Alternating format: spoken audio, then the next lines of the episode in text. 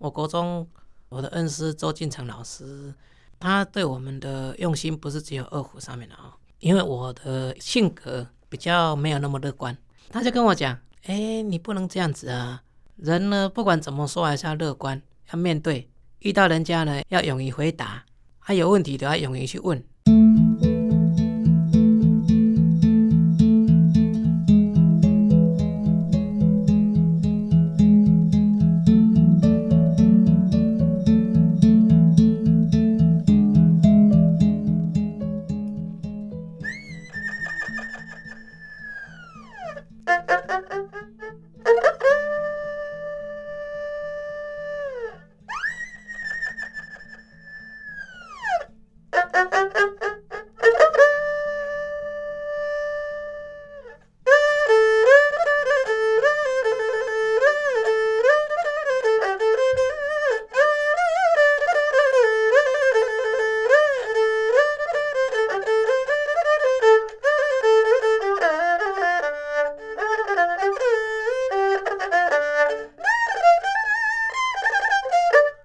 今天忙里偷闲节目一开始，我们听到了这首《草莓啊人加工》哇！我们邀请到一家心目中的一位胡琴大师曾怡珍老师，我们欢迎曾怡珍老师，你好！哎，主持人，各位听众，大家好！我们来介绍一下曾怡珍老师，除了是视障音乐基金会的董事之外呢，他也参加了很多的乐团，但是我比较熟悉的是爱盲基金会的乐团，还有在过年之前呢。我亲自去到了演奏厅，去听他们这场音乐会——妙音乐集国乐团。今天在节目中呢，我们一开始就听到老师的胡琴演奏了，等一下也会有老师的演奏哦。我们来听听老师，你会几样乐器呀？应该说，我对乐器的兴趣哦很多啦。那二胡当然是唯一嘛，对不对哈？嗯。包括那个打击乐，我也都很有兴趣，比如说打非洲鼓啦，啊木箱鼓这一类的啦，反正只要打击乐，嗯，好，那小学还会打爵士鼓嘞，哈，小学的时候就会爵士鼓，对，对，就是这样，很很很喜欢玩，嗯，啊，像那个小提琴啊，嗯，或者是，诶，我本来小学二年级哈，想要学竖笛，诶啊，但是我们家人说不行，如果你气管不好，不可以学竖笛。好，那不可以学竖笛，就等啊等啊等啊。那个高中刚好管乐在缺人呐、啊，缺人只好就上去地补，就去学，就开始学竖笛喽。一小段时间，嗯啊，因为再来就要忙着升学考嘛，所以也是学好玩的啦。说真的，只是一个个小小梦想这样。但是其实这些乐器除了二胡之外的啦哈，包括后来喜欢学马头琴啊那一类的东西。那也是很短暂，都是很短暂，嗯、等于说碰一下，碰一下，碰一下，了解它，了解它这样子。好，那真正我还是以二胡是最主要的。好，其他像其他的这个这个这个乐器，包括最近跟尼泊尔老师有合作，那尼泊尔的四弦琴，他们叫萨兰吉，萨兰吉这个乐器，尼泊尔的四弦四弦琴，对，传统四弦琴。啊，最近就开始玩它。所以呢，那个东西就是，其实我对弦乐都很有兴趣的，嗯，或者是啊，弹拨我就比较不行，比如说琵琶啦、三弦啊这一类的啦，我就比较没有没有那个手感，啊，比较没有办法，对，哇，所以老师你算是胡琴王子喽？是不敢当了，因为怎么说，哎，胡琴有太多种了，啊，比如说坠胡啦、雷琴啦，他们那个演奏的方式都会比较特别。啊，那个就要特别去学习了。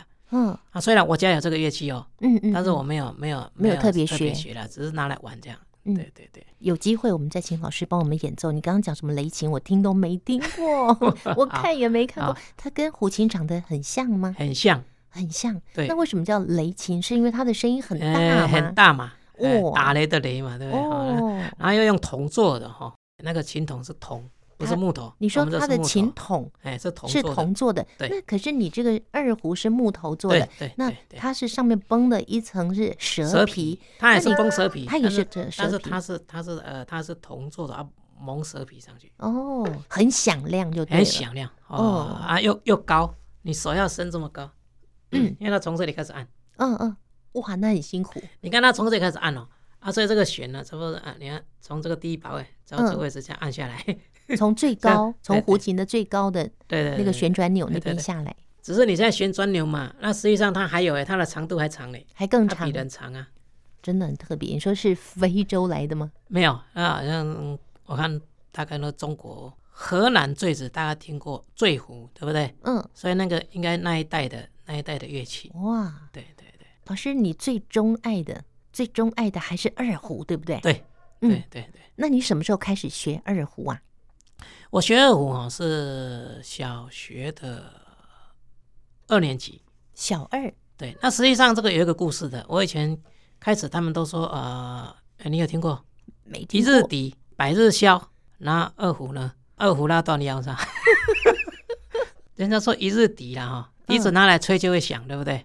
那百日箫嘛。但是呢，我拿来偏偏吹三个月也不会响，也没什么成就嘛。你说笛跟箫你都吹不响？吹不响啊！到现在我也不太吹得响啊。那个箫最难吹了，吹三天才有一点声音这样。嗯嗯嗯，所以就只好学二胡嘛。可是老师，二胡是我心目中觉得最难的乐器哎。但是二胡好听啊！我当时我我们那个学长他那个竹影摇红很吸引我，我想说，哎呦，这个二胡怎么可以拉那么好听？嗯。然后你知道吗？我们那时候小学哈，我都用想象的嘞哈。你想说二胡要按弦嘛？那我们就想象的哦。所以奇怪，二胡怎么按出弦的？嗯，是不是它有一个转的调音的啊？是不是它转来转去就会改变音高了？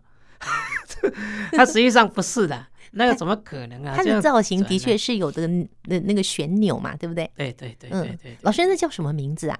这个是转轴嘛？转轴哦，对不对？啊，这个是琴枕嘛？啊，他把那个转轴装在这个琴枕上，对不对？让你转，所以呢，就会觉得说。哎，是不是他是那样转的？不然他音音高怎么会改变这样？啊，当自己学的时候，知道不是啊。可是哦，整学期哦，因为都没有人教，你知道吗？拿来就只会这样一一歪歪。哎，不知道怎么按弦呢？拉拉到没松香的时候，哎，也不知道怎么办呢。嗯，因为也不知道上松香啊。老师没松香会怎么样？会这样啊。声音出不来，对啊，就像这样，嗯，都没有声音了，嗯，完全磨不出声音了，嗯哼。啊，后来好不容易哦，有一个学长，哎呀，你这样不会按弦太可惜了，整学期这样拉怎么还得了？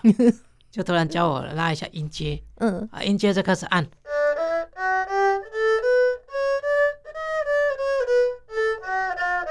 好，就开始按，嗯，啊，不然就不知道。哎，奇怪，怎么都不会按啊？怎么他专门整天他们抖擞是什么意思呢？只会两条弦呢？这样啊？所以说，其实二胡你会说难，它是有有道理的啦哈。因为为什么难？它没有把位。对啊，加上怎样？很多人右手拿来哈。嗯。因为因为我们右手都抓紧紧的嘛。嗯。啊，所以就用这样扯。好，像在锯东西哦。对。很难听，老师，你刚刚是用力是不是？右手他，他其实就是用力以外，嗯，然后你弓拉太慢，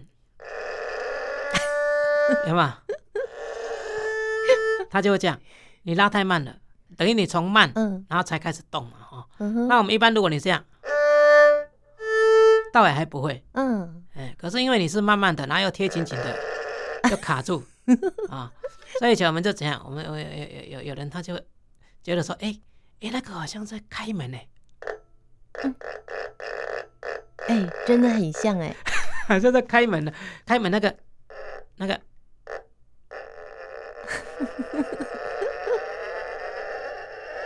有吗？可以做那个开门的声效，有吗？嗯。所以老师，你就一边玩一边把这个胡琴的感觉抓出来吗？对。一边玩一边玩一边玩，然后他哎哎哦，原来胡琴还可以这样哦，啊，然后什么？后来听到人家说，哇，胡琴什么还可以？什么动物啊？还可以这样吗？后来听那个，尤其听那时候很多的中国的演奏家，人家那个赛马，顶多就是拉完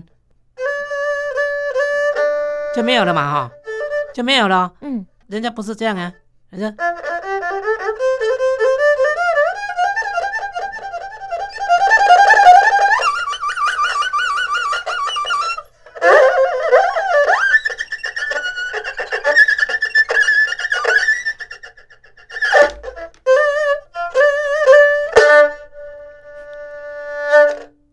哇，好精彩哟，真的好多匹马，就会有这个感觉呀。嗯，然后你就会发现说。原来那个二胡还可以学马叫哦。嗯，然后就觉得说，哎呀，马叫怎么学啊？那时候刚开始听到那个声音，说马叫怎么学？嗯，后来自己揣摩嘛。嗯哼，啊，揣摩的时候又跟老师上课，老师就教了。好像说那个是一个拉过去的时候，然后你要利用那个它的那个弹性啊，它的马尾有弹性嘛。啊，你看，有吗？这个声音。老师，你是对牛弹琴？一我属牛，二你怎么示范个一百遍我也不会。真的是对牛弹琴呢？不会啦，因为这个其实是一个概念而已啊，它叫飞弓了啊，概念。飞弓。它那个飞应该就是那个有那个跳动的那个感觉哦，跳动的感觉，所以他就会讲飞弓。甚至你要你要在那个西方的小提琴啊，嗯，它可能会叫做连跳弓。嗯嗯嗯嗯，有没有？嗯，那老师小提琴你会吗？小提琴有有涉猎过，嗯，涉猎过很多年。哇，所以老师你也会拉奏小提琴呢？呃，比二胡差很多了。如果程度的话，差太远了。那算一算，二胡从你小学二年级开始接触到现在，哇，我看很久了，超过四十年了吧？应该有这么久了。哇，对，老师不想透露年纪，应该也久了，对。老师，那你刚刚说小小学二年级是刚刚接触二胡，那真正有老师教？是几岁？真正有老师教也要五年级。五年级啊，其他都是怎么学的？嗯，其他的时间都是跟着这个学长学姐他们，嗯，这样走上。因为以前启明学校是一个国乐社的制度，嗯，社团制度，嗯嗯。那你知道社团的制度就是说啊，你来社团学嘛，那就是像我后来也会教学弟妹一样啊，嗯哼，就是都是学长制的。啊、哦，那学长制的就是，呃，上面一个老师，其他都是学长制。嗯，等于说他国乐社团只有一个老师，啊，其他都是学长制。嗯哼哼。到我国中的时候就不是了哦，我国中我的恩师周进成老师回来教课的时候，他是文大毕业的。嗯，那他呢，他的做法就不是这样，他的做法是把所有的声部都有老师。什么意思？比如说，二胡有二胡的老师，他就教了嘛，哈。然后扬琴就有扬琴的老师，笛子就有笛子的老师。如果弹拨琵琶、三弦，这个就有弹拨的老师来教。打击乐就有打击乐的老师来教。等于他把他这所有的声部哈的老师都找来了。嗯，做法不一样，就是真正的老师来教，而不是学长。不是来教学弟妹，不是不是，因为那个程度提不高了。嗯，因为真正老师来的时候，才会讲出那一个乐器的等于讲，你要怎样美感，还是安怎走出来？嗯哼，那一个窍门是怎么达到的？嗯，我们国语叫窍门，窍门对不对？美感，好，还美感，你要那走出来，那也是要有老师点才会知道嘛。一样，每一个乐器它都有它的那个整个的那个窍门在里面。嗯，那你如果只是单纯敲敲打打，没有什么用处啊。那所以老师，你后来是怎么决定要进大学，再继续来修这个二胡，进文化大学国乐组？呃，因为我看我老师的榜样呢，周老师给我们一个很重要的榜样，因为他是唯一第一个进到文化大学就读音乐系国乐组的。嗯，啊，就是刚开始这样子启蒙嘛。嗯哼，好，那后来我们陆陆续续就有人进来了嘛。啊哦，那我是七十八年进去的，考进去的。嗯哼哼哼，对，就是因为老师的关系哈，我就觉得说啊，老师这个榜样很让人家向往，那就跟他上了，从国一到我高三毕业，嗯，对，然后就进入这个这文化大学。他对我们的用心不是只有二胡上面的啊，嗯，包括因为我的性格。比较没有那么乐观。老师，你说你以前你的性格不够乐观，哎哎，不够乐观。那为什么？哎，你不能这样子啊！人家问你十句话，你只回答一句，甚至只有回答一个字，这样好像不太好吧？而且没有很有礼貌。第一个，是不是你太内向了？有可能啊。嗯，有可能了，不过现在看不出来了，嗯、看不出来，完全看不出来。哦，那他就跟我讲，人呢，不管怎么说，还是要乐观，要面对，遇到人家呢，要勇于回答，还、啊、有问题都要勇于去问。嗯，哦，你你要静静的也不行啊，你你是还是该知道的还是要知道啊。那、嗯啊、人家问你，你该回答的还是要回答。这位周进成老师。对你的影响不仅仅是教授你胡琴，同时呢，也告诉你怎么样变得更乐观。对，而且他说我们我们应该要怎样怎样应对啊，跟人的关系，你要怎么应对？那你音乐上面才会有那个声音出来。你知道人跟人的应对是跟音乐有关系吗？他就他是这样的一个教教导，他的形容对音乐上面给我们的一些形容啊，嗯，他就会让你很快就可以懂。哎，他会用一些比喻啊，让你会很快就懂。嗯啊，这个你看，这个像这个鸟，这个像这个鸟在吃米，你看这个吃，哒哒哒哒哒，这个声音好像人家那个大步走哈，卡脖站卡脖胸多哈，所以那个声音就不好听嘛，对不对？有些有些地方啊，嗯，你看空山鸟也就，啊你，那鸟就几乎是快要饿死了没有？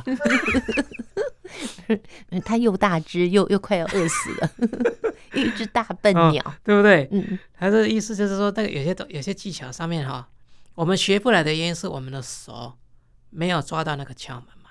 就是一个老师他怎么样教学生，不仅仅是把这个音乐的技能教给学生，他也要用他自己的人格带领着孩子成长人生嘛。所以，哎，还没有问到说，老师，您的眼睛不方便是从一出生就这样，还是后天造成的？我是早产儿，哎，大家都知道早产儿这个名词啊。你是几个月？那早产儿就是保温，嗯，七个月，嗯，哎，七个月出生以后保温了大概一个月二十七天吧。嗯哼，据我妈妈说了，嗯，我也不知道到底自己保温几天了。哦，至少我知道的时候，眼睛已经没有没有很好了。嗯嗯嗯，因为怎么说呢？因为其实哈，那个眼睛的问题呢，听说保温了以后会造成氧气过剩，然后就会什么视网膜病变啊，什么产生白内障啊，什么，反正就是这个问题啦。嗯，所以老师，你从懂事以来就看不见。那时候有光觉哦，以前差不多三十多岁才退哦。哎，那因为我右眼是手术失败，所以从我知道的时候右眼就看不到了。嗯哼哼哼，应该三四岁的时候有小小时候三四岁吧？嗯，有动过手术。对，因为想说，其实家里的人真的啦，求好心切嘛，就是让他好嘛。听到人家说，哎，动手术会好，那就给他动了。嗯哼，还没想到动了就就就一下就没有了，连光觉都没有。没有没有没有没有，因为就整个这样陷进去了，就这样，从小就这样。那要加上呢，诶，我们这个不知道是不是视障的人的一个关系哈。以前哦，又喜欢压眼睛诶，奇怪的。嗯，为什么那个压眼睛现在要改掉了啦？用手去压它，就这样，就这样。嗯，有有事没事就这样。嗯嗯嗯。啊啊，我妈妈都会。都会刚开始都会用打的打手，嗯，不能压眼睛，嗯，越压越越越越那个眼睛越跑进去，哇，所以所以老师会不会是因为也眼睛不方便看不见，所以在听觉上特别的敏锐，学起二胡也特别的有感觉？哎，其实哈，我以前会很多人这样讲，我会认同哦。可是后来，嗯，我自己在教。课还有自己跟老师在学习的时候，哎，后来的老师给我一个讲法，后来我还蛮认同的啦。嗯，他说其实你们一般人是认为说眼睛看不到，音感一定比较好，对不对？嗯，但是其实还是要被训练。嗯嗯嗯嗯嗯，因为被训练以后哈，他才有可能音感变好。嗯哼，没有被训练的时候，他的那个音感。呃，就算有好，他也不知道原因呐。嗯嗯，等于说啊，我就知道煮饭要放几杯水，啊，嗯，啊几杯米，啊放进去以后，就跟现在电子锅一样放进去啊。嗯嗯，啊其他不知道了啦。嗯哼，也不知道什么原理嘛，所以还是要经过训练才可以。因为你才知道说，哦，被训练以后，哦，这个为什么音差那一点点是我的手太用力，还是因为我的右手太用，左手太用力，还是右手太用力，嗯，嗯，还是两个手都在用力，是，还是说，哎，因为我的指型不正确，这种种的这个状况就会出来了。曾怡珍老师，您在一九九三年呢，从全球五十六个国家中脱颖而出，获得了国际残障青年独奏家的第一名首奖。那你也是第一个获得这个国际奖项的华人，真的是非常的荣耀哦。那除了这个之外，你也在一九九四年应邀前往比利时的特殊才艺节暨欧洲巡回演出，也赢得了一个外交尖兵的称号，真的很光荣哎。但是。回到了台湾之后，您还是要站在街头演出。对于这件事情，你的内在有没有过挣扎呢？呃，其实多少会有感觉啦，因为我们就会觉得说，哎，应该是得到这么大的回响，尤其是在音乐上面得到这么大的荣耀，那就会觉得说，回到国内哦，应该会有一些节目啊，或者是说，应该会有一些。待遇不同啊，或者是说有书可以教啊，有地方可以去啊。嗯、不过说真的哈、哦，我那时候去欧洲看人家做街头表演哦，我倒有一个兴致，也觉得说，哎，我回来应该要来试看看哦。哎，可是当自己试的时候，才会知道说，哎，要做的时候那个落差，自己心里的那个落差，嗯、心里的比较大。嗯，为什么？因为就是说，哎，怎么突然往下掉了感觉，从天堂掉到地上，对，好像奇怪，怎么这样子的？但是。但是慢慢慢慢就理解了啦，其实很快就理解了。因为其实本来人就是不管你得到多大的奖项了哈，大家掌声多大，几百人几万人，可是实际上呢，什么事还是要从基层做起啊，不然没有办法完成。那也因为我有从基层做起嘛，那现在才可以稍微稍微，哎，慢慢慢到一个位置的时候就会好了。那你就会知道说，要当老师也是这样啊，啊，像我第一次去求职，所谓所谓说我们这个都。都要坐电梯上去那个楼上，你有办法自己上去吗？他问我这个问题，可是他问我这个问题不奇怪呢，因为我觉得一个守卫问我这个问题，他应该是担心吧，嗯，因为我拿了手杖就扣扣扣就来了，就到学校门口就上去了，就去办公室了，对不对？嗯，那等一下要上楼梯也是这样就上去，但是他还是很怀疑呀，他怕危险，对呀，嗯，他还是会有诸多的怀疑，说，那你以后你现在这一次来是这样嘛？那你下次来那个都要坐电梯上去那个教室，你有办法吗？我都跟他讲有，嗯，哎，啊，就算没有坐电梯，电梯都不开放，爬楼梯也上去了，啊，嗯嗯嗯，啊，可以哦，可以爬楼梯哦，对，当然可以啊，为什么不行？一般人对于视障朋友的这个行走的能力哦，是是担心的，对，因为他不了解，对，对，嗯，对，因为他认为说眼睛看不见，什么都没办法了。一般人都是这么认为，对，对。但是在我访问的过程中，我们听众朋友听到的，就完全可以了解，视障朋友除了看不见，好多事情他们都可以的。应该是这样，嗯，应该是这样，对，没有错。好，那我们刚刚谈到的是，其实您获得了国际肯定，但是呢，回国还是在街头演出。那一方面，您在欧洲看到别人街头演出，你觉得，哎，你回国也可以来做做这件事情。那现在。您除了教学以外，也有在街头表演吗？有，其实我有听一段时间呢。我大概有好长一段时间没有在做街头表演。嗯，因为那时候课真的很多，多到哎，我常常跟同学开玩笑了哦。我说如果有星期八哈，可能星期八也会排满，排满了。对，嗯，因为已经从星期一到星期七了，还没有星期日啊哈。甚至以前呢，多的时候是多到说星期六。三班，星期天也三班。嗯，你想想看，假日等于没有休假了嘛？哦，那这样很累耶。其实不会，不会。我觉得只要中中途有一点缓一缓，都还、嗯、都还好。我认为，如果说要跟街头比哈，那我觉得做街头也没有不累啊。对，很辛苦啊，因为站在那边很久，风吹雨淋的。然后街头就算好，都给你有椅子坐啊。嗯，但是因为我们人是这样哈。做街头表演跟教学不一样在哪里？我想跟各位分享。其实做街头，你会就像一个机器，你给它开下去，它就开始转动，对不对？嗯。那如果像我一天演七个小时，然后以前呢，嗯，七个小时，你说好中间扣掉吃饭上厕所，给你七个小时。那中间假定这么样讲，你还要演四五个小时吧？对呀。那你看哦，你开个机器开三个小时，我们人有时候专心度哦，大概一个小时很专心。嗯。你过了那一个小时多的时候，就可能就开始就就，如果你吃太饱了之后，可能就昏睡、晃神了。我甚至哈，我跟你讲那个笑话，甚至呢，我演到一半，突然间，哎，你现在这第几小节呀？开到哪里啊？哎，我怎么忘记出来啊？赶快赶快接出来！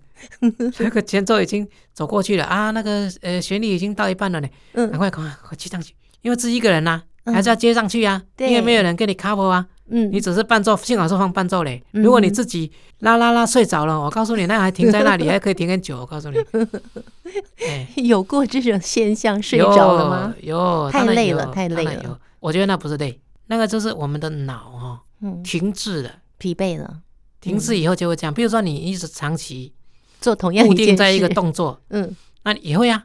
我想听众朋友对于曾怡珍老师，他是怎么样从小开始学胡琴？刚开始只是随便拉一拉，因为也没有老师可以教，一直到国一到高三，在启明学校有这么一位周进成老师，带着你们来彻底的啊，基础的来。打基础，把胡琴学好，甚至后来你进入了文化大学的音乐系国乐组来就读，后来呢也把演奏当成您的主业了。这个部分我们留到《听见阳光的心跳》节目中，跟听众朋友一起来分享，好吗？好的，嗯，那最后为我们带来一首当做今天节目最后跟大家告别的曲子。